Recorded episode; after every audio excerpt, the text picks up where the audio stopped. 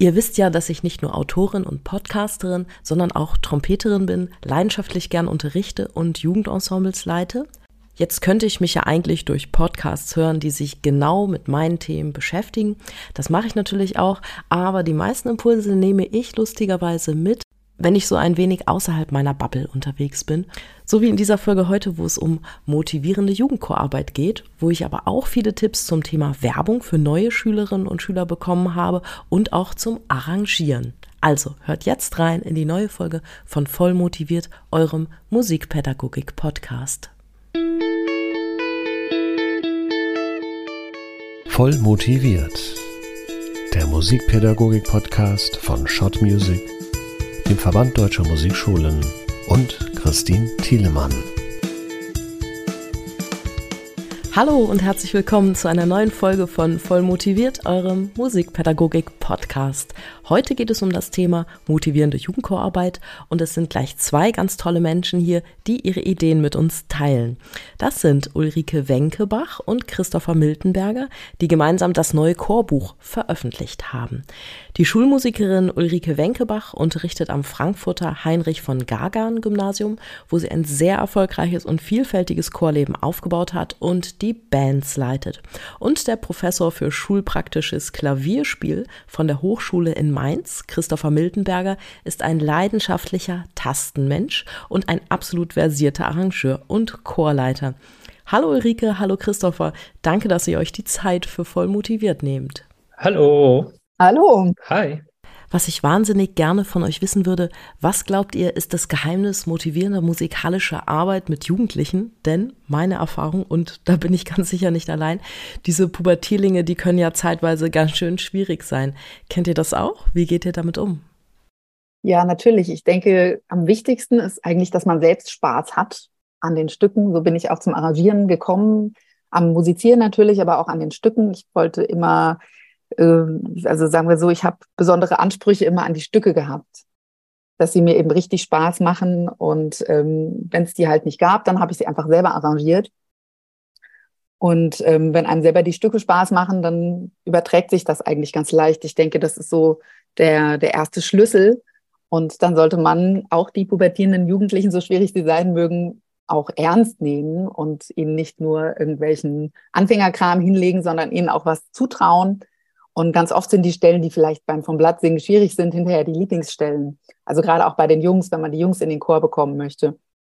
Und gehst du dann auf die Schülerinnen und Schüler richtig ein? Also wenn die sagen, ja, wir wollen jetzt dieses oder jenes Poplied oder irgendwas aus dem Hip-Hop-Bereich machen, gehst du da mit oder sagst du, hey, nee, es ist ein Ruß entsprungen?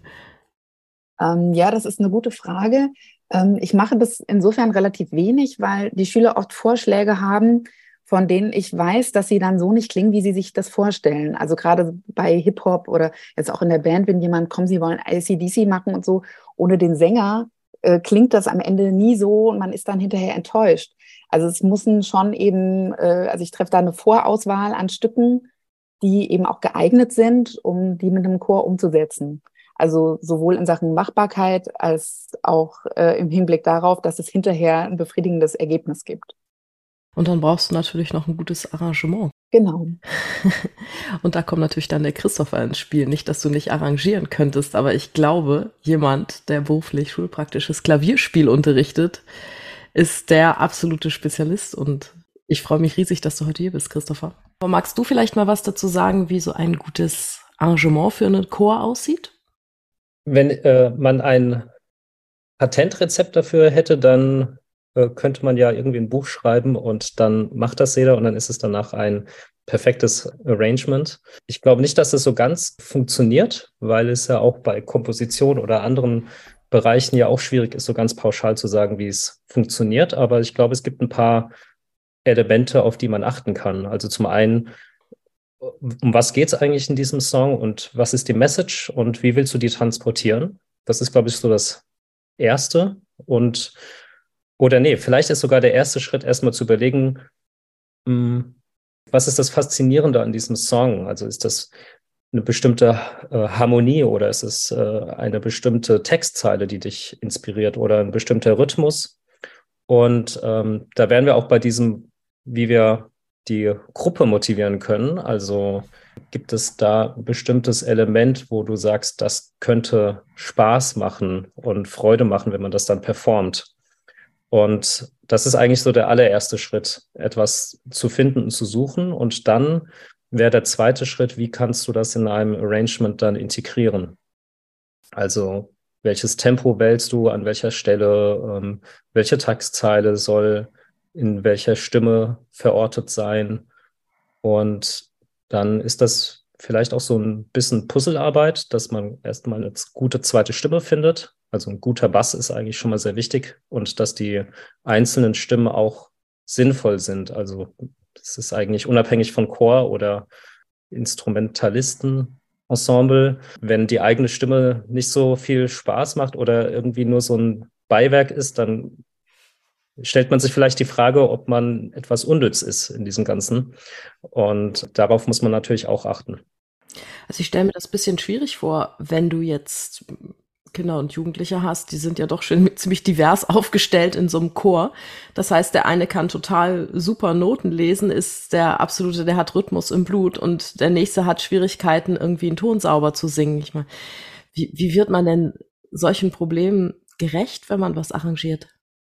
Indem man vielleicht auch äh, schaut, inwieweit so Analogien in dem Arrangement äh, vorhanden sind, also dass man sich an also beispielsweise eine Wiederholung oder eine variierte Wiederholung, dass der Einstudierungsprozess nicht ganz so mühevoll ist. Ne? Also je mehr Wiederholung da ist, mhm. desto mehr üben die ja auch ähm, das Gleiche.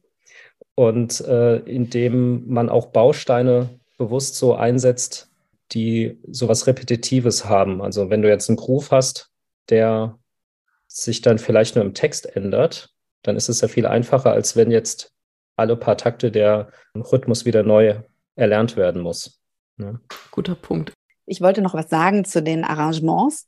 Mir hat ähm, mal jemand gesagt, das wäre ja zu viel verlangt, was ich da äh, von den Mittel- und Bassstimmen verlange. Es sei wichtig, dass jede Stimme ihre feste Funktion hat. Also der Sopran hat die Melodie, der Alt hat die Mittelstimme, der Bass ist, hat eben die Grundtöne oder hat die Basslinie.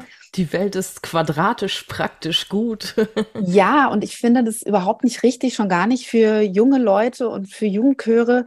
Ähm, ist genau wie Christopher gesagt hat, man will doch was zu tun haben und man will auch eine schöne Stimme haben und äh, man möchte vielleicht auch mal ein Goodie haben und ähm, jetzt hier zum Beispiel äh, im Wellerman, ähm, natürlich ist da der Text schon anspruchsvoll und ähm, da kann man nicht die ultra komplizierte Basslinie auch noch reinnehmen, aber dann kann man mal hier, wo sich eine Lücke ergibt, nochmal ein kurzes Sugar Tea and Rum den Männern geben und das macht dann richtig Spaß. Und das ist dann genau äh, so eine Lieblingsstelle, die am Anfang zwar vielleicht schwierig ist, aber wo sich dann alle drauf freuen oder mal so ein Oktavsprung ähm, oder auch einfach eine schöne Linie. Und ähm, dann ist es vielleicht ein bisschen Gehirnjogging, aber dass man zum Beispiel in der Mittelstimme ähm, mal eben nur Harmoniefüllsel ist, aber dann trotzdem auch wieder ein bisschen in den Vordergrund tritt, wenn man eine schöne Linie hat. Und ich glaube, das ist gerade etwas, was den jungen Leuten auch Spaß macht und was sie äh, an solchen Arrangements dann auch schätzen. Und es ist ja auch so, wenn man eine Hochleistung erbringen kann oder über sich hinaus wächst, dann bewirkt das ja auch, dass man so euphorisch ist und auch motiviert, das dann nochmal zu versuchen und allen zu zeigen, hey, schau mal, ich habe das drauf und das ist für mich auch immer ein, ein, großes Stichwort, auch schwierige Stücke auszusuchen für Schüler, wo, wo sie wirklich echt dran arbeiten müssen. Ja, und zu deiner Frage von vorhin, das macht überhaupt nichts, wenn jemand noch nicht so gut singen kann oder das Gefühl hat, er kann nicht singen äh, oder sie. Ich versuche immer einfach alle dazu zu bewegen, dass sie erstmal in den Chor kommen und dann mal schauen und dann mal die Erkenntnis haben, dass man ja gar nicht da exponiert ist und nicht solo singen muss. Ähm, das regelt sich in, meistens von alleine. Und gerade bei den Jungs, ähm, ich habe mal eine Mutter eines ehemaligen Schülers äh, beim Metzger getroffen um die Ecke und die sagte zu mir, sie hätte damals nie verstanden, wie ich ihren pubertierenden Sohn in den Chor bekommen hätte. Es war einer meiner ersten äh, Chorjungs, der ist heute Tontechniker in Berlin und äh, ja, der war ein ganz stiller, aber der hat sich das angeguckt und hat das für gut befunden und äh, ist bis zum Abitur geblieben und hat sich da wertgeschätzt gefühlt. Und gerade für die Jungs ist das ja auch wirklich, das ist 100 Prozent positive Männlichkeit. Und da arbeite ich immer sehr dran, dass ich möglichst viele da äh, dazu bekomme, dass sie erstmal mitkommen und ja, weil sie dann doch in der Gruppe sich auch wohler fühlen. Und dann reicht es im Grunde, wenn man einen hat, der das gut kann, oder man kann bestimmt, wenn man das nicht hat, auch erstmal einen Kollegen dazustellen. Aber das ist Learning by Doing und ähm, ist ganz ähnlich bei mir im Lehrerchor. Da sind auch nicht alle Profis oder so und viele trauen sich nicht. Aber eigentlich haben noch alle die, die Erkenntnis gehabt, ach, eigentlich klappt es schon und Spaß macht und tut's ja. Das haben wir genug Studien, die das belegen, warum Singen glücklich macht mit anderen. Wie machst du das jetzt? Stichwort Jungen. Wenn die jetzt aus dem Stimmbruch kommen, dann haben die doch erstmal nicht so wirklich viel Zugriff auf ihre Stimme. Wie kriegst du die dazu, dass sie überhaupt wieder Lust haben zu singen? Naja, Zugriff auf die Stimme haben die ja schon. Also im Unterricht muss ich immer darauf hinweisen, dass wenn man schon schwätzt, dann könnte man doch bitte flüstern, denn auch das geht ja noch nach einem Stimmbruch. Und ähm, dann kann man das ja gleich positiv ummünzen. Ja, also man hört ja, dass da schon eine Männerstimme ist. Das ist ja was Positives und im Grunde äh, also beim Lehrerchor sage ich immer, ich bin penetrant und nervig. Mhm. Und ähm, anders gäbe es den Lehrerchor tatsächlich nicht. Äh, und anderes gäbe es auch viele Jungs im Chor nicht, die ich halt immer wieder anspreche, äh, wie meine Kollegen auch, und sagen, na komm doch mal vorbei. Und ach ja, freitags habe ich irgendwie noch Training, sagte ich ja, oder weiß ich nicht, Klavierstunde kann man verlegen. Und dann geht aber mal ein Freund und dann gehen sie vielleicht mit. Ich hatte mal einen, der hatte den Deal, der eine konnte tanzen und der äh, andere konnte nicht tanzen, aber dafür war, konnte der singen und dann haben sie den Deal gemacht. Also wenn du in den Chor kommst, dann lerne ich tanzen. Mhm. Und ähm, also es ist tatsächlich nicht so easy, aber man muss einfach dranbleiben und man muss ihnen sagen, dass man sie braucht. Und zugegebenermaßen gehe ich auch manchmal über die Mädels und sage, bringt den doch mal mit. und ähm, ja, das funktioniert auch oft ganz gut. Ja, da fühlt sich der junge Mann gebauchpinselt, wenn da gleich ein paar Mädels auf ihn zustürmen ja. und sagen, oh, kannst du nicht, wir brauchen dich im Chor. Ja, gute Idee. Weil genau. Ich glaube, die Zeiten, wo sie dir die Bude einrennen, wenn du einen Aushang machst, unser Chor sucht nach Männerstimmen oder unser Chor sucht überhaupt Mitglieder, die sind einfach vorbei. Ja, und dann gibt es die Chorfahrt aber und ähm, ja, und es ist bei den Jungs ganz oft so, dass sie relativ spät erst kommen. Wir sind ein G8-Gymnasium, das heißt, uns fehlt ein Jahrgang Männerstimmen sozusagen, denn die kommen ja nicht früher in den Stimmbruch dadurch, dass sie früher Abitur machen. Mist.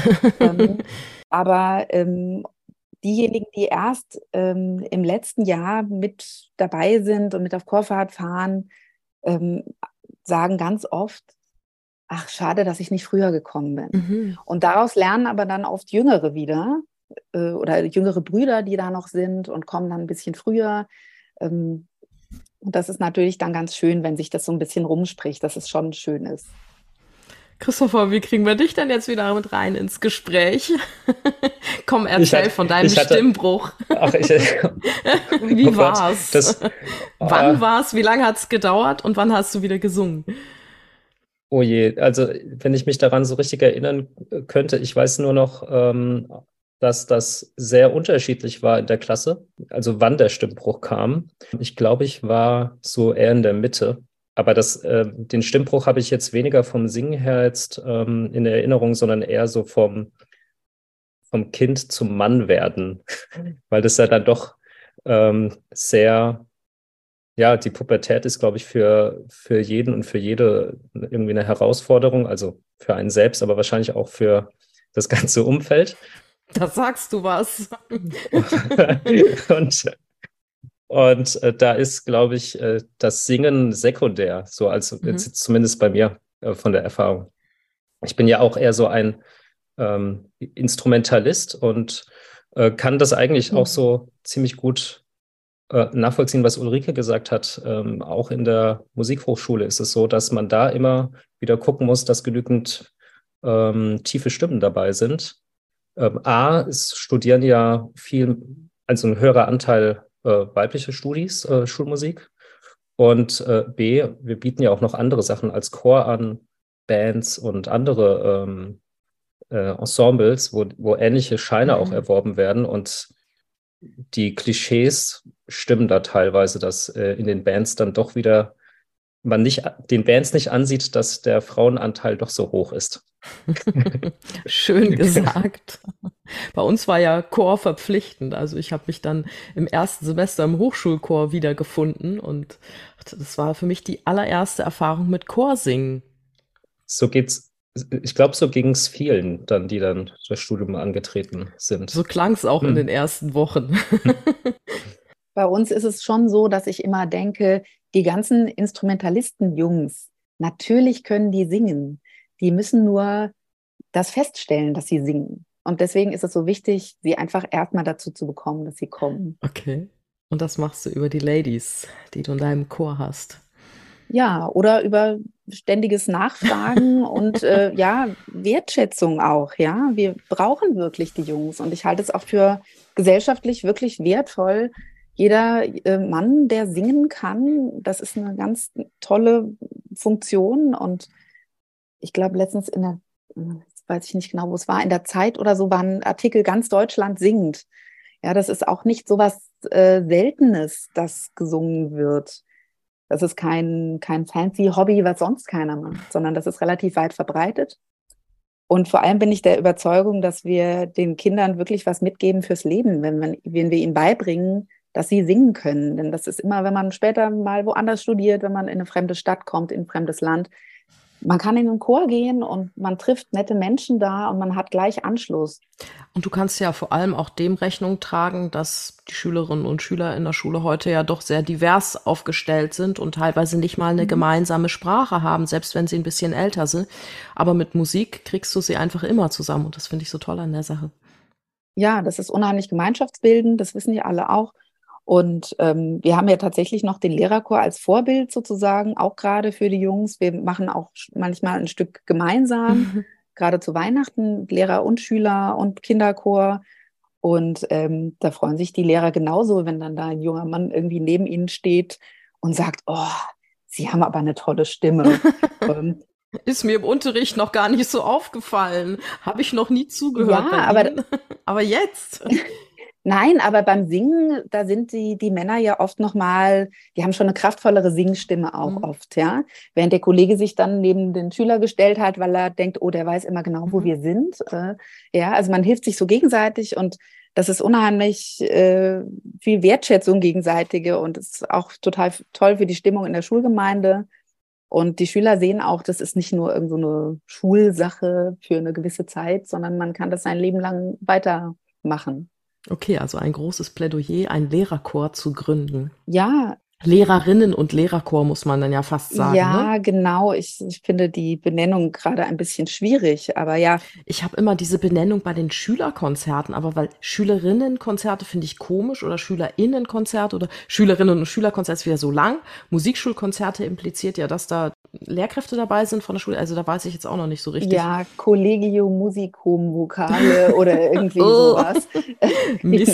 genau. Gendern wir uns mal freundlich durch den Alltag. Ja.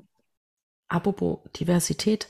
Was macht denn das eigentlich mit den Schülerinnen und Schülern, wenn du jetzt Stücke auch aus, aus ihren ursprünglichen Herkunftsländern nimmst? Schlagen die euch auch sowas vor zu singen? Oder wie kommt ihr darauf? Weil ich habe jetzt in eurem Chorbuch gesehen, da ist auf jeden Fall ganz, ganz viel drin, was aus musikalisch eher ungewöhnlichen Ländern kommt. Christopher, sag doch mal was. So viel geballte Lady Power am frühen Morgen.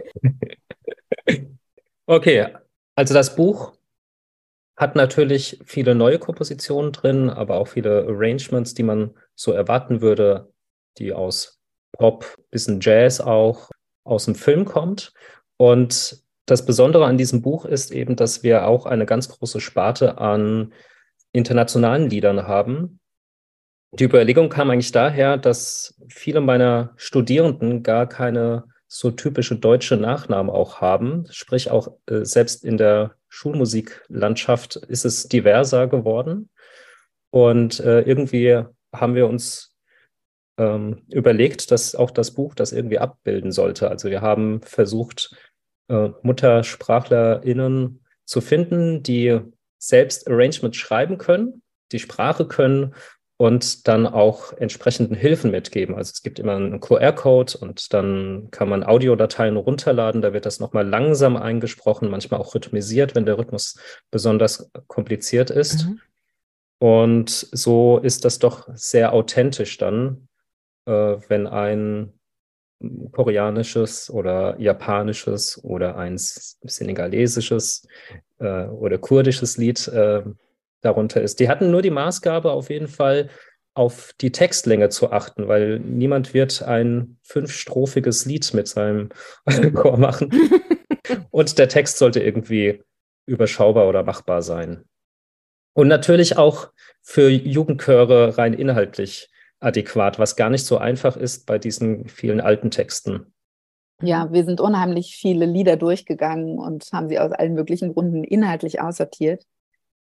Aber ja, genau, das, der Hintergrund ist, wir im Grunde, wir selbst können im Grunde ja keine Lieder arrangieren in Sprachen, die wir selbst nicht sprechen. Wir wissen nicht, wo kann man eine syntaktische mhm. Einheit bilden, wo kann man irgendwie atmen, ähm, wie wäre eine Tonsilbe.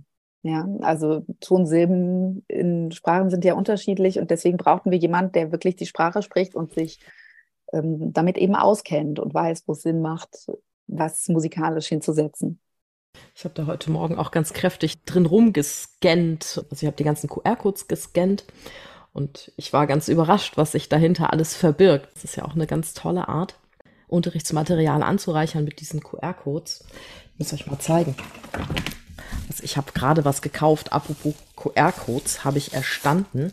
Ein QR-Code-Drucker. Vielleicht könnt ihr das auch mal brauchen. Ich habe mir das jetzt für meinen Unterricht zugelegt kannst du dir eine App runterladen aufs Handy. Ähm, dann verbindet sich das via Bluetooth mit deinem Handy und dann kannst du zum Beispiel in dieser App sagen, ich möchte dieses und jenes Video. Äh, daraus möchte ich gerne einen QR-Code gemacht haben. Also du kopierst dir beispielsweise einen Link aus YouTube, klickst in der App auf Einsetzen, auf Drucken und dann hast du, kommt da wie so ein kleiner Kleber raus, wo der QR-Code drin ist. Wenn du den scannst, bist du sofort beim Video. Und das fand ich jetzt ja mal eine klasse Sache. War gar nicht teuer. Und da habe ich mir jetzt erstmal zehn Nachfüllrollen bestellt, weil das werde ich jetzt ausprobieren im Unterricht, ob sich das gut anlässt mit diesem QR-Code-Drucker. Aber beim Stichwort Stückauswahl waren wir stehen geblieben. Christopher sagte am Anfang, ähm, wir haben uns ja sehr genau überlegt, welche Stücke wir reinnehmen und welche nicht. Und sind im Grunde wieder, wie wir am Anfang gesagt haben, es ist wichtig, dass es Spaß macht und dass jedes Stück im Grunde muss irgendwas Besonderes haben. Christopher hat schon gesagt, es kann sein, dass die Harmonik besonders schön ist, vielleicht so ein bisschen kirchentonal oder überraschend, ähm, dass der Text vielleicht witzig ist oder nachdenklich oder was, was man wirklich jemandem mitgeben möchte, dass die Melodie besonders schön ist oder es einen besonderen oder fetzigen Rhythmus hat oder vielleicht hat es einfach eine überraschende Wendung oder ist mal ganz was anderes. Wir haben mal ein Stück drin, den äh, Pink Panther, der ist ja überhaupt nicht für Chor gedacht oder so, aber ähm, man kann ja auch mal klingen wie eine Big Band. Ja, also die Stimme kann alles Mögliche machen und das ist ja auch was, was die Kinder erstmal lernen müssen, wie viele unterschiedliche Klangfarben sie produzieren können. Ich sage mal als Beispiel, ähm, wenn du deiner kleinen Schwester eine gute Nachtgeschichte vorliest, dann hast du ja eine ganz andere Stimme. Oder wenn du ein gute Nachtlied vorsingst, dann singst du das ganz anders, als wenn du bei Eintracht Frankfurt im Stadion singst. Gibt es auch Fußballlieder? Äh, nein, Fußballlieder gibt es nicht. Wir hätten ja unmöglich alle Vereine hier abdecken können. Dann hätten wir, äh, hätten wir viele vergrault. Aber ähm, natürlich äh, kriege ich auch mal mit Fußballliedern äh, ein paar Jungs ne? Die das natürlich cool finden, wenn ich mit ihnen mal so ein Eintracht Frankfurt-Lied singe. Christopher, was ist denn eigentlich dein ganz besonderes Lieblingslied? Also wenn du eins mit auf eine einsame Insel nehmen dürftest, ein Arrangement von dir aus diesem Heft? Das ist eine gemeine Frage. Also das ist auf jeden Fall eine schwierige Frage, denn ähm, es ja von der Stimmung auch wahrscheinlich dann abhängt, äh, mit welcher Stimmung ich auf eine Insel fahren würde. Und äh, Also schwierig trotzdem, aber ich ähm, hatte schon das Glück, dass ich mit meinem Chor schon einige aufführen konnte, die auch im Internet zu sehen sind, auf, dem, auf YouTube von, vom Hochschulkanal der Hochschule Mainz, beziehungsweise auch auf äh, meinem Kanal. Verlinke ich auf jeden Fall. Und da gibt es ähm, zum Beispiel den Abschiedssamba.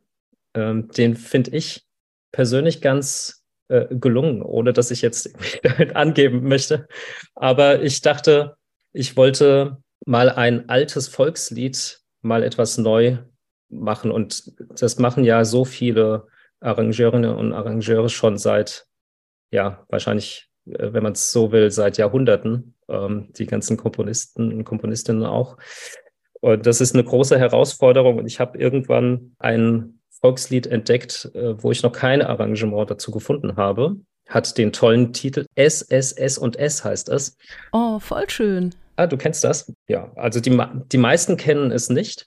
Ja, und das, das Tolle ist ja noch, ich bin ja aus Frankfurt und äh, es haben auch schon Studis gefragt, ob ich mich damit jetzt aus Mainz verabschiede. Oh. Aber sowas. Auf welcher Seite muss ich suchen? Um, ähm, das ist, Moment, unter SSAB. Ja. SSAB, ja. Dann, Hello, goodbye. Das ist von Ulrike. Abschiedssamba. Ah, Seite 174. 174. Genau. Der ist super, Christopher. Nein, der ist wirklich total toll. Und es hat dann in der Mitte so ein Samba-Teil. Ist so aufgebaut, dass es immer so mehr wird und es wird so eine, eigentlich so eine Geschichte erzählt. Ne? Und ich finde, das, äh, das hat richtig Laune gemacht, einzustudieren. Aber auch äh, etwas anspruchsvoll für die Männerstimmen, weil die eben dann so einen Samba-Rhythmus haben. Ne? Gehört schon zu den anspruchsvollen Arrangements, aber die hatten auch Bock drauf.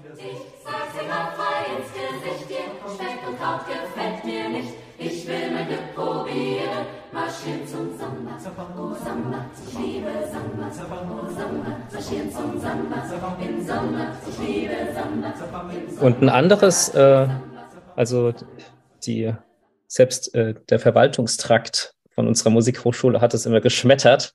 Das ist schon immer ein verdächtiges Zeichen. Barfuß im Regen ist eigentlich so eine, ja, so eine Schlagernummer von Michael Holm. Das ist auch wieder SSAB. Ähm, man sieht auch, warum ich das arrangiert habe. Eine Bassstimme oder Baritonstimme und drei höhere Stimmen. Äh, das ist ein absoluter Ohrwurm mit keiner großen Handlung, sondern eher einem Lebensmotto oder Lebensgefühl, würde ich mal sagen. Und das äh, ist ganz gut zu transportieren. Und das ist genau so ein Beispiel für das, worüber wir vorhin gesprochen haben. Es lohnt sich. Und hinterher sind die total stolz und sind einen richtig großen Schritt weitergekommen. Gute Tipps. Ulrike, was ist dein persönlicher Favorit in diesem neuen Chorbuch?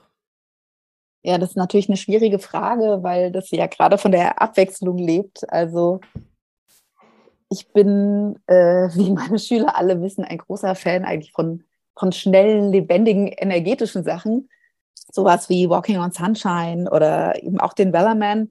Aber ich glaube, mein Herzblutstück ist, weil es halt auch neu ist und ähm, einfach ganz von mir ist, ist trotzdem es Weihnachten. Das ist eins von den, ah, äh, genau, das ist eins von den neuen Weihnachtsliedern. Denn auch das ist ja was, was dann motivierend ist, wenn man mal was Neues hat, was nicht die Mama auch schon im Kirchenchor gesungen hat oder so.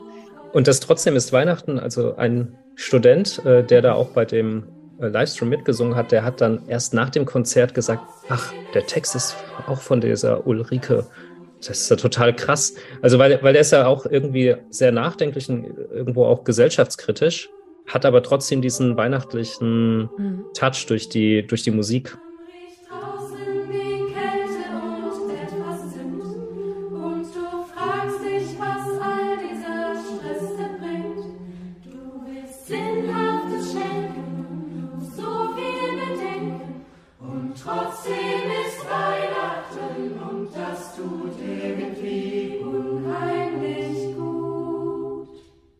Mir ist aber noch ein anderes äh, Arrangement eingefallen, was ich definitiv demnächst mit meinem Chor machen werde. Es wurde aber schon von einer Studentin von mir uraufgeführt und sie hat mir ein Video geschickt mit ihrem Laienchor, was auch nochmal eine coole Bestätigung ist, dass das äh, funktioniert. Und zwar probier's mal mit Gemütlichkeit. Und es wird nicht einfach so durchgeschmettert, sondern da gibt's dann auch noch so einen kleinen Überraschungsteil mit äh, witzigen Chorelementen und Solostimme. Und die, der Bass hat auch ein bisschen was Interessantes zu tun. Und ja. Aktuell 28 Grad und schönstes Sommerwetter draußen, aber darf ich zu den Weihnachtsliedern im neuen Chorbuch noch was fragen? in so einem Schulchor, da sind ja auch Kinder und Jugendliche mit ganz unterschiedlichen religiösen Hintergründen.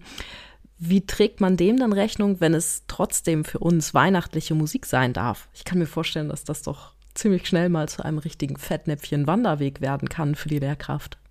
Ja, das ist tatsächlich was, worauf ich geachtet habe. Es kommt nichts Christliches vor. Es kommt der Begriff Weihnachten vor, aber es geht eher um ja, Gedanken und Gefühle um die Weihnachtszeit und Empfindungen. Ja, es ist tatsächlich ansonsten neutral gehalten. Das, also das trifft auch auf Sing Merry Christmas oder Christmas Time is Here Again zu. Das sind also auch alles neue Weihnachtslieder. Die sind auch ja nicht christlich, aber trotzdem weihnachtsfähig. Aber Stichwort alles neu. Wie steht es mit den Traditionen? Ich finde, wir haben auch eine tolle Musikgeschichte, die es sich auch lohnt, in die Zukunft zu transportieren. Also immer nur alles neu zu machen und zu sagen, ja, so ähm, christlich, wir machen alles mit äh, Gott und Jesus und so, das machen wir alles raus, weil wir diese Diversität abbilden wollen. Irgendwo finde ich, ist es auch unsere Kultur und irgendwo finde ich, können wir das auch den Menschen mitgeben, die jetzt hier wohnen. Das finde ich völlig richtig. Allerdings ging es uns ja darum, jetzt ein neues Chorbuch rauszubringen. Und ich brauche ja jetzt nicht zum hunderttausendsten Mal irgendwo, es ist ein Ros entsprungen von Pretorius im neuen Buch zu kaufen. Das habe ich ja mit Sicherheit schon im Regal stehen. Deswegen, ich habe keinerlei Bedenken, dass die Musikkollegen nicht natürlich auch klassische Chorsachen einbauen. Aber ähm, das war natürlich jetzt nicht unser Anliegen mit dem Buch. Wir wollten halt quasi wirklich was bringen, was sich lohnt, auch im Schrank zu haben, weil es eben wirklich neu ist. Und das ist vielleicht gerade nochmal zu den, zu den Lieblingssachen. Wir haben jetzt morgen ähm, unseren Abitur-Gottesdienst mhm. und ähm, die Zeugnisverleihung. Und mein Musikleistungskurs hat sich gewünscht, Stadt leb wohl. Äh, also das ist ein neues Abschiedslied, das ist aber auch nur halb neu, ist ein bisschen traditionell, denn es äh, hat die Melodie von äh, The Leaving of Liverpool. Und das ist, äh, ja, man muss sich auch immer fragen, warum sind diese Melodien mündlich überliefert über so viele Jahre, Jahrhunderte. Stadt Lebwohl ist Seite 40, haben wir jetzt geprobt, deswegen weiß ich das aus dem Kopf. Und da habe ich einfach ähm, auf diese wunderschöne alte Melodie von The Leaving of Liverpool einen anderen Text geschrieben. Tatsächlich im Hinblick auf eine Kollegin, die äh, die Schule wechseln wird für sie. Und ähm, ja, der kann einem sehr nahe gehen, der Text. Und ähm, nichts gegen möge die Straße, aber das wurde echt doch sehr viel gesungen in letzter Zeit. Ja, und auch das ist ja was, was, was ein Schulchor äh, leistet, überhaupt ein Chor. Es gibt ja immer Anlässe, ähm, für die man singen muss. Und ähm, das ist tatsächlich einer, der für Abschiede aller Art äh, gut funktioniert und ähm, einfach ein wunderschönes Lied ist. Und ähm, ich freue mich sehr, dass die Schüler das auch so lieb gewonnen haben. Wir haben das schon auf Orchesterfahrt äh, nachts noch äh, durchgesungen ähm, zum Abschluss nach Wellerman und Co. Darf ich noch eine letzte Frage stellen? Christopher? Im Vorgespräch hattest du aus dem Nähkästchen geplaudert, dass gerade eine neue App im Entstehen ist, nämlich CoreFit. Wie sieht's aus? Was macht CoreFit? Oder darf ich das nicht fragen? Ich weiß nicht, ob ich antworten darf. Ich antworte einfach mal. Antworte mal bitte. Also äh, CoreFit, ähm, das ist noch im Entstehungsprozess, mhm. äh, ist äh, von, äh, von einem begeisterten Laiensänger aus Ulm mhm. Äh, entwickelt worden für seinen Chor. Also es ist äh, noch keine App, aber es funktioniert schon und es läuft als Prototyp auf einer nicht gelisteten Seite, die aber schon in der Community schon ziemlich verbreitet ist. Okay. Und ähm, funktioniert derart, dass die Arrangements ähm, zur Verfügung gestellt werden in Form von MIDI-Dateien mit Aussprachehilfe. Also man hört eigentlich eine MIDI-Datei und gleichzeitig den Text. Und das funktioniert sehr gut, gerade auch bei diesen ähm, englischen Texten, weil eben die KI-Sprache Englisch ausspricht, in dem Fall. Man hat den Vorteil, dass man, wenn man jetzt zum Beispiel Altistin ist, dass man den Sopran ausblendet und nur den Bass und den Tenor ausblendet und man hört dann diese zwei Stimmen und kann dann in Takt 20 direkt einsteigen und seine Stimme dann ähm, üben. Und dementsprechend ist man dann mit dem Chor dann bei der nächsten Chorprobe wesentlich vorbereiteter und äh, die Chorleiterin oder der Chorleiter können ganz anders ansetzen und müssen auch gar nicht diese Übertracks machen. Also dürfen chorbegeisterte Menschen gespannt drauf sein, was da in Sachen Chorfit und neue Apps alles entsteht. Gute App-Tipps lese ich übrigens immer in der Üben und Musizieren, wenn es nicht gerade mein eigener Text ist. Apropos App-Tipp, ich habe gerade auch wieder ein neues, sehr cooles Tool zum Testen da und schreibe für euch über Fitissimo. Und das ist ganz sicher nicht nur für Chormenschen spannend, kommt dann in einer der nächsten Ausgaben von Üben und Musizieren. Und wenn wir gerade schon beim Stichwort Üben und Musizieren sind und uns über so ein neues Chorbuch mit vielen nachhaltigen neuen Stücken unterhalten haben, Üben und Musizieren gibt es jetzt nicht nur als Printausgabe, sondern nachhaltig auch in der digitalen Version. Einfach auf übenundmusizieren.de auf Abo klicken.